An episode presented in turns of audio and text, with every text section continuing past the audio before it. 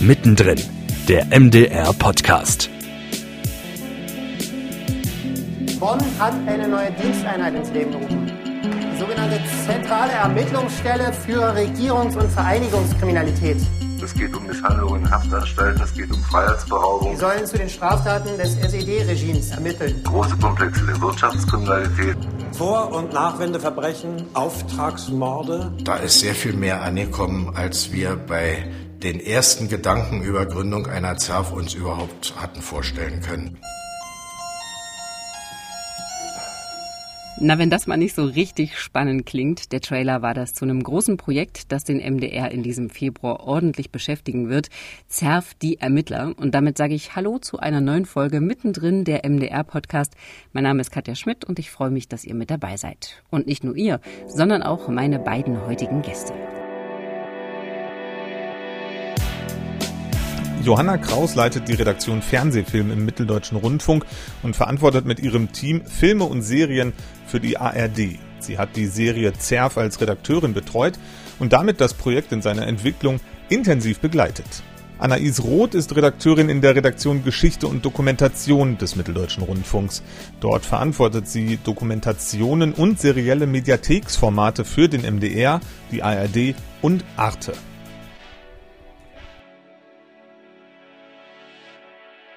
Schön, dass ihr beide da seid. Bevor wir so richtig ins Thema einsteigen, muss ich tatsächlich zugeben, dass mir der Begriff ZERF, äh, bevor wir sozusagen an den Podcast gegangen sind, gar nichts gesagt hat. Also ich habe irgendwie so eine Mail bekommen, da stand dann drin, ja, äh, der nächste Podcast dreht sich um ZERF und dann habe ich gedacht, okay, äh, pff, liegt es an mir? Ich stehe total auf dem Schlauch. Ähm, also vielleicht nochmal für alle, es geht um die zentrale Ermittlungsstelle für Regierungs- und Vereinigungskriminalität, also eine Sonderkommission, die quasi kurz nach der Wende eingesetzt wurde, um so Vor- und Nachwende Verbrechen aufzuarbeiten. Mit der Besonderheit, dass da eben ost- und westdeutsche Ermittler zusammengearbeitet haben. Wie seid ihr auf dieses Thema gekommen? Was war da so euer Anknüpfungspunkt? Erstmal, Katja, kann ich sagen, äh, willkommen im Club, weil mir ging es genauso.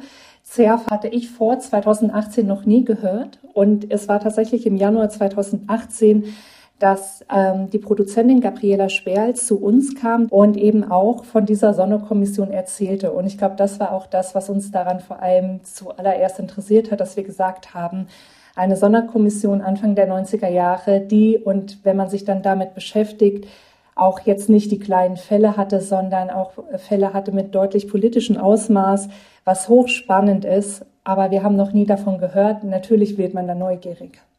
Wie war es bei dir? Warst du gleich von, von Anfang an mit dabei, Anais, oder, oder bist du später mit dazugestoßen? Also der Begriff ZERF war auch bei uns, obwohl wir als Redaktion Geschichte und Dokus ja mit vielen Themen aus der DDR-Zeit und der Wendezeit durchaus vertraut sind, erstmal weitestgehend unbekannt. Es hatte bei uns insofern noch eine Vorgeschichte oder einen Vorteil, dass unser Redaktionsleiter mit dem Thema ZERF schon mal ein paar Jahre vorher ähm, zu tun hatte, weil unsere Produktionsfirma Ariane Film sich mit der ZERF und mit dem Fall des Waffenhandels, der sich ja dann auch durchzieht, schon einmal näher beschäftigt hatte und dazu schon mal eine Produktion gemacht hat. Das war also nicht komplett neu. Aber es ist in der Tat so, dass die diese Sonderkommission mit ihrer schieren Größe und der Art, wie sie Fälle ermittelt hat, irgendwie dann nach 2000 so ein bisschen in der Versenkung verschwunden ist. Man wundert sich ja. Also war das sofort so ein, so ein Thema, wo ihr gesagt habt, ey, na klar, machen wir das? Oder brauchte es da ein bisschen Überzeugungsarbeit? Nee, das war ein Thema, bei dem wir sofort gewusst haben, dass wir das machen. Unter anderem auch durch die Verknüpfung mit der Fiktion, das wussten wir ja auch, dass die da dran sind, ähm, war das für uns absolut reizvoll, da auch mal was Größeres dazu zu denken. Es war eigentlich der ideale Zeitpunkt, um sowas zu machen. Ähm, wir sind ja schon darin geübt, dass wir auch Einzeldokus oft zu fiktionalen Serien dazustellen und produzieren. In dem Fall war einfach klar, dass sich hier auch was Größeres, also eine Mediathekserie, ein serielles Projekt anbieten würde, weil einfach die Fälle, die schiere Anzahl der Fälle, der Stoff ähm, und das alles das eben hergegeben haben. Für den Bereich Fernsehfilm war es auch so, dass dieser Pitch kam und dass wir sofort gesagt haben, ist spannend. Und dann beginnt ja immer erstmal eine Entwicklung. Also das heißt, die ganzen Figuren, also im fiktionalen, ähm, wir haben dann, also nur damit man sich das ungefähr vorstellen kann, wir haben dann im Herbst 2020 angefangen zu drehen. Das heißt, da sind über zwei Jahre ins Land gegangen, wo wirklich sozusagen inhaltlich überhaupt erstmal die Geschichte entwickelt wurde, immer sozusagen mit angelehnt an Recherchen, aber natürlich auch ganz klar dann fiktionalisiert. Von Anfang an war auf dem Projekt, das weiß ich noch, war Nadja Uhl schon drauf, die Idee, dass sie die Ermittlerin aus dem Osten spielen wird. Und für uns war sozusagen wirklich ähm, ein zweiter Punkt, der uns sofort überzeugt hat daran, war der, war der Aspekt Ost und West ermitteln zusammen, Anfang der 90er. Also das war von, bei uns von vornherein so angelegt, dass es durchaus auch komödiantisch ist und dass wir die Haltungen von sowohl von Osten wie, wie Westen ähm, aufeinanderprallen lassen.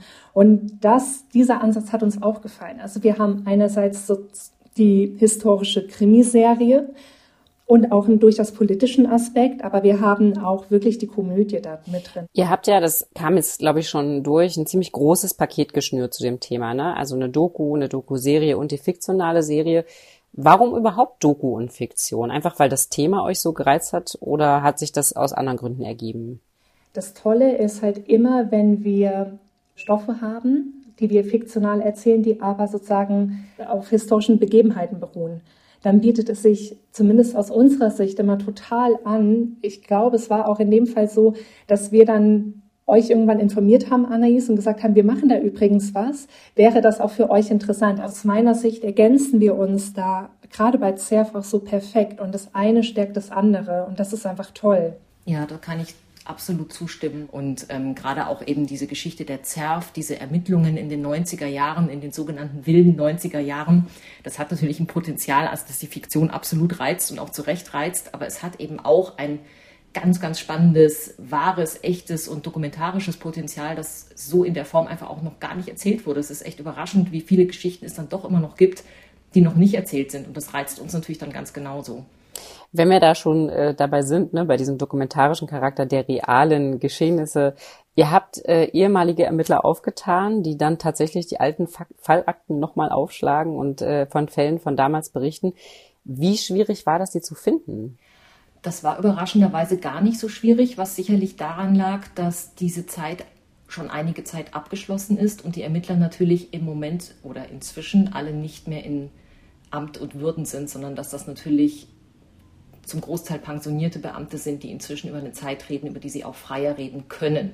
Die Beamten zu überzeugen war gar nicht schwierig. Wir haben eine wirklich tolle Regisseurin, die nicht nur fachlich und inhaltlich großartige Arbeit macht, sondern auch menschlich ganz toll ist. Und ich glaube, sie hat extrem viel Vorarbeit, also das glaube ich nicht nur, sondern das weiß ich. Sie hat extrem viel Vorarbeit da reingesteckt, das Vertrauen auch dieser Ermittler zu gewinnen ähm, zu zeigen, dass sie sich auskennt. Sie ist eine sehr versierte Rechercheurin auch. Sie hat auch gute Zuarbeit bekommen, auch aus der Ariane-Film. Und mit dem geballten, geschnürten Paket dann zu den Ermittlern zu gehen und denen das anzubieten, dass sie mitmachen können, das war dann, glaube ich, am Ende dann nicht mehr schwierig, aber trotzdem Arbeit natürlich auch, die dann zu überzeugen. Unbedingt. Wie muss man sich äh, das dann vorstellen? Lief von da an eure Entwicklung, ähm, also die, die Entwicklung eurer verschiedenen Produkte dann parallel, aber getrennt voneinander? Oder habt ihr tatsächlich regelmäßig auch in Runden zusammengesessen und gesagt, okay, wir sind jetzt hier, wo steht ihr, was können wir irgendwie vielleicht noch miteinander verbinden? Tatsächlich sind, waren wir sehr zeitversetzt unterwegs. Ähm, unsere Zeitachse begann, also unsere im Sinne von der, ähm, der fiktiven Serie, war, begann eben 2018, ging dann im, in den Dreh 2020 und die Dreharbeiten waren dann im Frühjahr 2021 beendet. Und es gab, ich glaube, zu dem Zeitpunkt gab es mal schon die Achse zur Doku, weil es die Überlegung gab, ob die Doku einen Teil der quasi des Sets, was wir haben, mit nutzen kann. Zerf war aber, wenn man, wenn man an den Herbst 2020 oder an den Winter 2020, denkt, mittendrin in dem Corona-Winter. Und da, das bedeutete, dass wir das Set quasi komplett dann ab, abgeschottet haben, dass niemand sozusagen mehr wegen irgendetwas sozusagen ans Set kam, der nicht da ganz, ganz zwingend sein musste. Es ist auch, äh, sage ich immer noch gerne und wehmütig. Äh, es war die erste Produktion, die auch so lange war, wo ich nicht einmal am Set war keine Ahnung. Ähm, ich weiß, dass wir da auf jeden Fall schon verbunden waren mit der Doku, aber dass wir sozusagen da nicht so eng zusammenkamen, wie wir es uns so gedacht hatten. Das Schöne ist aber wiederum, dass wir jetzt auf der Zielgeraden uns extrem verzahnt haben, weil wir da dann wieder so Hand in Hand und zeitgleich und jetzt zur Sendung hin ähm, sozusagen extrem synchron laufen, aber die Produktionen liefen zeitversetzt. Ja gut, ich meine, es sind ja auch äh, trotz aller Gemeinsamkeiten auch getrennte Produkte, ne? dass äh, die ja auch verschiedene Dinge brauchen.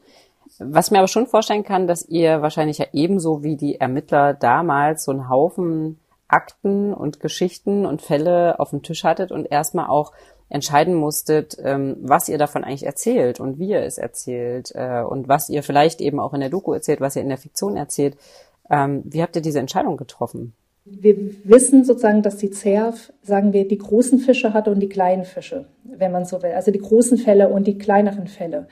Und wir hatten, wir hatten uns dann schon entschieden, oder die Autorinnen und Autoren haben eben ähm, schon noch erzählt, womit die CERF sich so beschäftigt hat. Und wir haben uns dann schon entschieden, diesen großen Waffenfall als, äh, wir nennen es horizontalen Fall, das heißt ein Fall, der über sechs Folgen hinweg geht. Und dann haben wir aber gesagt, sehr bewusst wollen wir aber auch die, wenn man so will, emotionaleren und vielleicht auch kleineren Fälle, wo, sagen wir, persönliche Schicksale auch mehr dran hingen, die wollen wir ebenso erzählen. Und die haben wir dann sozusagen versucht, in einzelnen Folgen oder manchmal über zwei Folgen quasi einzubauen. Es klingt aber so ein bisschen so, als wäre es bei euch eigentlich ähnlich gewesen. Ne? Ihr habt ja auch so diesen, der große Fall, den, der, da bekommt man einiges von mit, aber man hört eben auch viele von diesen, sage ich mal, ein bisschen alltäglicheren Fällen. Ja, ob alltäglicher weiß ich gar nicht, weil auch die kleineren Fälle haben es ganz schön in sich und hatten auch die Fälle, die wir nur kurz anreißen, trotzdem das Potenzial gehabt, es immerhin dann auch wirklich in Richtung News, Tagesschau, Nachrichten, Spiegeltitelbilder etc. zu schaffen. Ähm, der Waffenhandelfall, der sich in der Fiktion auch durchzieht, ist auch bei uns der horizontal durcherzählte Fall. Ähm, das hat sich einfach angeboten, aufgrund auch einfach der Spannung. Also da sind wir im Dokumentarischen natürlich dann auch am Ende genauso gestrickt wie die Fiktion. Wir brauchen natürlich auch Dinge, an denen man sich so ein bisschen reiben kann, an denen man sich auch festbeißen kann, die interessant sind und natürlich auch dafür sorgen, dass man irgendwie Zuschauer auch bindet und fasziniert. Wir hatten dann am Ende wirklich auch große Probleme auszuwählen, was lassen wir weg. Weil es gibt aufgrund der Aktenlage und auch aufgrund von dem, was die Ermittler uns alles erzählt haben, wirklich zahlreiche Dinge, die es noch wert wären, auch erzählt zu werden oder die wir auch gerne in einer größeren Tiefe erzählt hätten, sogar in 5 mal 25 Minuten am Ende dann tatsächlich nicht komplett alles drin, was wir gerne gehabt hätten. Staffel 2 äh, kann ja dann auch noch, äh, genau. ist ja nie ausgeschlossen. Johanna, du hast eben schon mal durchblicken lassen, Corona hat eine große Rolle gespielt bei euch in der Produktion, die erste Produktion, bei der du nicht am Set warst. Ähm, wie hat sich das ausgewirkt, diese zwei Jahre? Wie weit muss man sich jetzt vorstellen, dass da auch wirklich eine Produktion ja wahrscheinlich zwischendurch auch mal mit ganz, ganz großen Fragezeichen dasteht? Bei CERF war was Konkretes, wie sich ausgewirkt hat, dass wir tatsächlich permanent in Anführungszeichen die Drehorte äh, ge gewechselt haben. Wir sind äh, in gewisser Weise nach Inzidenzen gereist, also dahin, wo wenig Inzidenz oder wo die Inzidenzzahlen nicht so hoch waren. Also die Produktion ähm, hat in Berlin und Umgebung stattgefunden, in Leipzig und Umgebung und in Tschechien.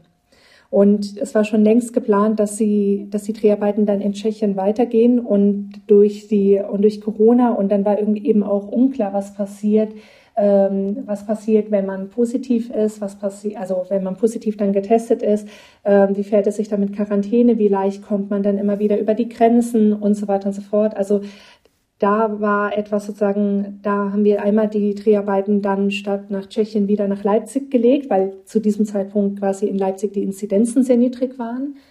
Und man dann auch, Gott sei Dank, hier ein gutes Motiv gefunden hat, wo man das äh, dann so erzählen konnte. Und dann sozusagen, und dann zu einem anderen Zeitpunkt sind wir dann doch nach Tschechien und haben da sozusagen die Serie fertig gedreht. Am Set selbst gab es ja sehr schnell dann diese Hygienemaßnahmen das hat auch, das hat total gut funktioniert. Mit Tests, mit Abstand, mit Maske, konsequent hat dieses Team es wirklich geschafft, dann ähm, sozusagen gut da durchzukommen. Ja, war wahrscheinlich äh, auch irgendwie eine ganz schöne logistische Meisterleistung, wenn ich das so höre.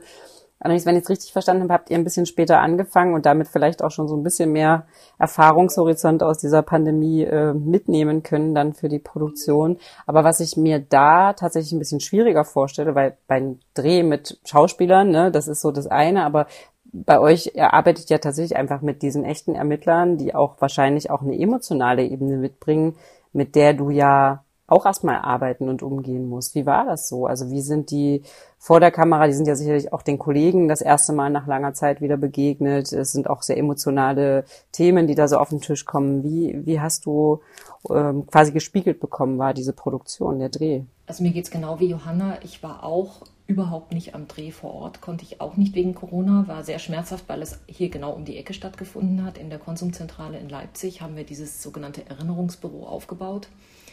Ich kann aber sagen, dass ich von der Regisseurin weiß, dass es genauso ist, wie du beschrieben hast. Also es war ganz doll emotional und zwar nicht so sehr, weil sich die Ermittler das erste Mal seit 20 Jahren teilweise wiedergesehen haben, das weiß ich gar nicht so genau, aber die haben das erste Mal überhaupt wieder in ihre eigenen Akten gucken können. Und das war wirklich ein Augenblick und ich glaube, damit hat auch Heike die Ermittler ganz schön gecatcht, weil ähm, diese Akten waren eben seit 20 Jahren quasi verschwunden. Also sie waren nicht verschollen, man wusste schon ungefähr, wo die sind, aber das muss man sich ja auch so vorstellen. Nur weil ich weiß, wo meine Aktenordner im Keller sind, heißt es noch lange nicht, dass ich weiß, was drinsteht oder welcher Ordner jetzt wo gelandet ist bei meinem letzten Umzug. Und so muss man sich das bei dem Umzug von einem Archiv ins andere auch vorstellen. Das läuft zwar alles geordnet ab, aber deswegen guckt noch lange keiner rein. Und ähm, das war eben jetzt so, dass die Ermittler die Chance hatten, jetzt auch in unserer Produktion ihre Arbeit von vor 20 Jahren das erste Mal wieder aufzumachen. Und das war für die wirklich ein ganz bewegender Moment. Also ich glaube, die konnten sich kaum losreißen von den ganzen Unterlagen und Ordnern, die sie dort gefunden haben. Und da sind auch sehr, sehr viele nicht nur Vorgespräche, sondern auch Nachgespräche ähm, gewesen, um das alles dann gut zu begleiten und zu sortieren. Also das das war keine 0815-Produktion. Was ich immer so ja. unglaublich finde, Entschuldige, das wollte ich noch sagen, dass wenn man es dann sieht, dass man überhaupt nicht spürt, unter welchen Umständen das entstanden ist. Mhm. Also ja. so, ähm, wir hatten heute, ähm, hatten wir quasi, ein, haben, haben wir ein Zitat aus einem Interview, ähm, weil CERF ähm, Zeit der Abrechnung eben auch auf der Berlinale im Serious Market läuft und dann hat, äh, hat jemand nochmal auch, ist nochmal auf das Kostüm von Fritzi Haberland und so eingegangen, hat gesagt, allein deshalb lohnt es sich, diese Serie zu sehen und ja, unbedingt. Und dass ich so denke, genau, es ist so ein Feuerwerk, was da entstanden ist.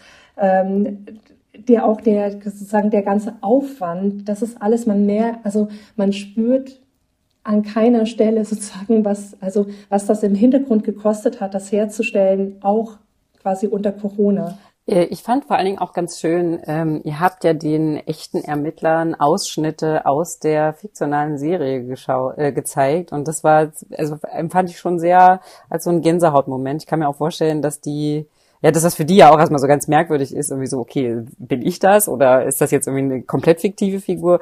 Ähm, vielleicht könnt ihr dazu noch mal was sagen. Wie seid ihr auf die Idee gekommen, denen quasi schon mal vorab sowas zu zeigen und das auch mitzunehmen, diese Reaktion? Ähm, ja, das ist ähm, gut, dass du es ansprichst, weil das ist wirklich, glaube ich, auch ziemlich neu, dass wir sowas gemacht haben. Es war echt eine ziemlich verrückte Idee. Also wir haben ja für die Distribution ist ja im Moment wirklich für mich das Wort des Jahres 21, glaube ich. ähm, haben wir uns ja wirklich versucht, auch ein paar Dinge zu überlegen, um mal auch zu zeigen, hey, guck mal, ähm, wir haben hier zwei Produktionen aus der gleichen Landesrundfunkanstalt auch noch, die wirklich großartig funktionieren, die zusammen großartig funktionieren, die sich super ergänzen. Lasst es uns doch bitte auch genauso mal in die Welt tragen. Und wir haben uns eben dann überlegt, wir machen Trailer speziell für die fiktionale Serie Trailer, die die dokumentarische Serie abbilden, aber, und das ist eben das Neue, wir machen auch einen Trailer, der zeigt, es gehört zusammen. Und wir haben die Ermittler natürlich im Vorfeld auch total darüber informiert und gebrieft und gefragt, ob die sich das vorstellen können. Und die konnten. Also die sind auch total offen gewesen, auch für diese Social Media Ansprechhaltung und so und haben mitgemacht, hatten da echt auch Spaß dran. Und ähm, am Ende ist es ja auch total nett gewesen, wie die sich auch amüsiert haben und dass dieser Humor auch so aufgeht, der in der Fiktion so drinsteckt und dass es auch genau wirklich immer den Punkt getroffen hat. Das fand ich ja dann auch so berührend, ne? dass sie dann auch wirklich so reagieren und sagen, ja, genau, genau, ja, weiß ich gar nicht. Und genau so war es und so. Also die mussten wirklich immer so schmunzeln, das war wirklich ganz niedlich. Und Johanna war wahrscheinlich ganz glücklich, als sie die Reaktion gesehen hat, oder? Ja, total. Wir bemühen uns, eine große Authentizität herzustellen. Und das sage ich auch jetzt wirklich für Dustin Lose, der Regisseur der, der Serie, dass er da mit einer großen auch Akribie in die Szenen sozusagen reingegangen ist, viel mit den Figuren gearbeitet hat und gleichzeitig aber auch mit, mit einem ganz bestimmten Humorton. Äh, ich spoiler jetzt ein ganz klein bisschen, aber eine meiner Lieblingsszenen an Cerf, jetzt der Serie, ist, äh, wenn Fabian Hinrichs und Nadja Uhl zusammen Karaoke singen über sieben Brücken. Und ich weiß nicht, ob die Ermittlerinnen sozusagen damals äh, in eine Karaoke-Bar irgendwie gegangen sind. Aber umso schöner ist es halt, wenn, wenn dann doch etwas in Anführungszeichen ausgedachtes doch etwas wiedergibt, wo jemand sagt, ja, es ist irgendwie authentisch, auch wenn es ausgedacht ist. Lasst uns kurz sozusagen in die Situation äh, versetzen, dass heute Abend dann die ersten beiden Folgen der fiktionalen Serie im ersten zu sehen sind, zur Primetime, 20.15 Uhr. Danach kommt die Dokumentation. Ähm, wie geht's euch jetzt, wo alles fertig ist? Wird ein bisschen gefeiert? Fällt ganz viel Druck ab wahrscheinlich? Also, der Druck fällt meistens erst am Morgen ab, wenn man die Zahlen hat und weiß, dass es geschaut wurde. Und ich bin tatsächlich, ähm, ich bin da ja so ein bisschen abergläub, abergläubisch. Ich muss dann ganz oft parallel gucken, weil ich glaube, wenn ich nicht gucke, dann guckt niemand. und dann mache ich tatsächlich ganz oft auch schon das, dass ich dann parallel bei Social Media, oft bei Facebook, ARD Mediathek schon mal gucke, was schreiben die Menschen dazu. Dann kann man manchmal schon ein bisschen besser schlafen, und dann kommt sozusagen der Morgen, sozusagen, wo man die ersten Zahlen bekommt und dann, und meistens kommt dann das, nochmal das laute Juhu. Wie ist es bei dir, Anais? Wie schaust du, schaust du auch äh, live quasi zu oder ähm, wartest du eher ab auf den nächsten Tag? Nee, ich musste gerade total lachen, weil ich mir gedacht habe, Johanna, dann sind wir schon zwei Zuschauer. also mir geht mir natürlich ganz genauso, ist wahrscheinlich eine Berufskrankheit. Natürlich muss man seine eigenen Produktionen dann auch wirklich live im Fernsehen sehen. Man kann sie dann zwar quasi mitsprechen, aber das spielt keine Rolle. Man muss auch die Wirkung sehen. Es ist nämlich tatsächlich auch eine andere Wirkung, finde ich immer, wenn man es dann wirklich im Abendprogramm sieht. Zum Thema aber, dass so Druck abfällt oder dass man einfach auch mal was durchatmen und genießen kann, finde ich, ist ein ganz wichtiger, den du sagst, weil mir das ganz arg durch den Kopf geht in den letzten Tagen, wie sehr wir unter Corona, ohne es zu merken, auch immer mehr darauf verzichten, sowas zu machen. Also ähm, es ist einfach so normal geworden, dass Arbeit einfach funktioniert unter den Umständen, die wir auch gerade beschrieben haben, die man sich kaum ausdenken kann, was das eigentlich alles für Stress bedeutet, was für ein Druck auch, das fertig zu kriegen pünktlich, ähm, alles heil über die Bühne zu kriegen, gesund zu bleiben dabei und so. Und dann so eine riesige Produktion auf den Bildschirm zu bekommen. Und mit Bildschirme meine ich verschiedene Bildschirme, äh, egal jetzt wo. Und dann aber eben nicht mal die Möglichkeit zu haben, abends, dass das gesamte Team oder beide Teams mal zusammenkommen, von der Premiere mal gar nicht zu reden und mal zu sagen, boah, das haben wir jetzt aber echt mal gut gemacht. Geht nicht darum, sich zu bejubeln, aber einfach mal wirklich dieses, diesen Ausgleich, diese Balance zu haben zwischen Arbeit und Entspannung. Das ist einfach in den letzten zwei Jahren quasi gar nicht mehr da. Das glaube ich euch sofort. Das ist ja, glaube ich, auch etwas, was uns alle begleitet. Vielleicht noch ganz zum Schluss. Wir haben also die fiktionale Serie, wir haben die Doku plus die Doku-Serie. Das alles ist jetzt schon in der Mediathek und um das alles noch abzurunden, findet man euch auch noch in der ARD Audiothek. Anais, kannst du dazu noch einen Satz sagen? Äh, genau, das stimmt, ja. Also auch da bin ich echt stolz darauf, dass wir noch weitere Wege gefunden haben, um unsere tollen Produkte weiterzudenken und die haben auch einen echten Mehrwert. Wir produzieren einen Podcast mit den Kollegen von Spur der Täter zu einem der Fälle, den wir in der Doku-Serie erzählen.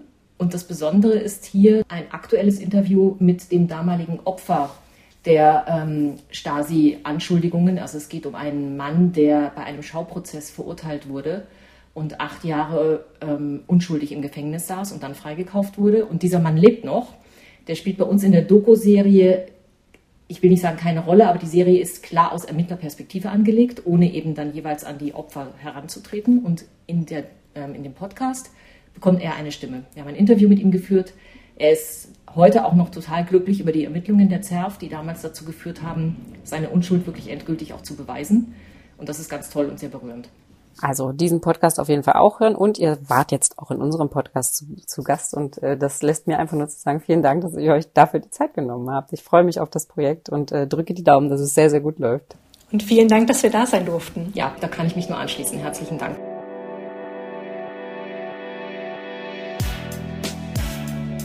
Alle wichtigen Infos zum Projekt ZERF, die Ermittler, den dazugehörigen Serien und der Dokumentation findet ihr natürlich auf mdr.de. Und wenn ihr Anregungen oder Fragen zu unserem aktuellen Podcast habt oder vielleicht ein Thema, das wir mal für euch in den Podcast holen sollen, dann schreibt uns gerne Mail an mdr-podcast.mdr.de oder gebt uns Feedback in den Kommentaren.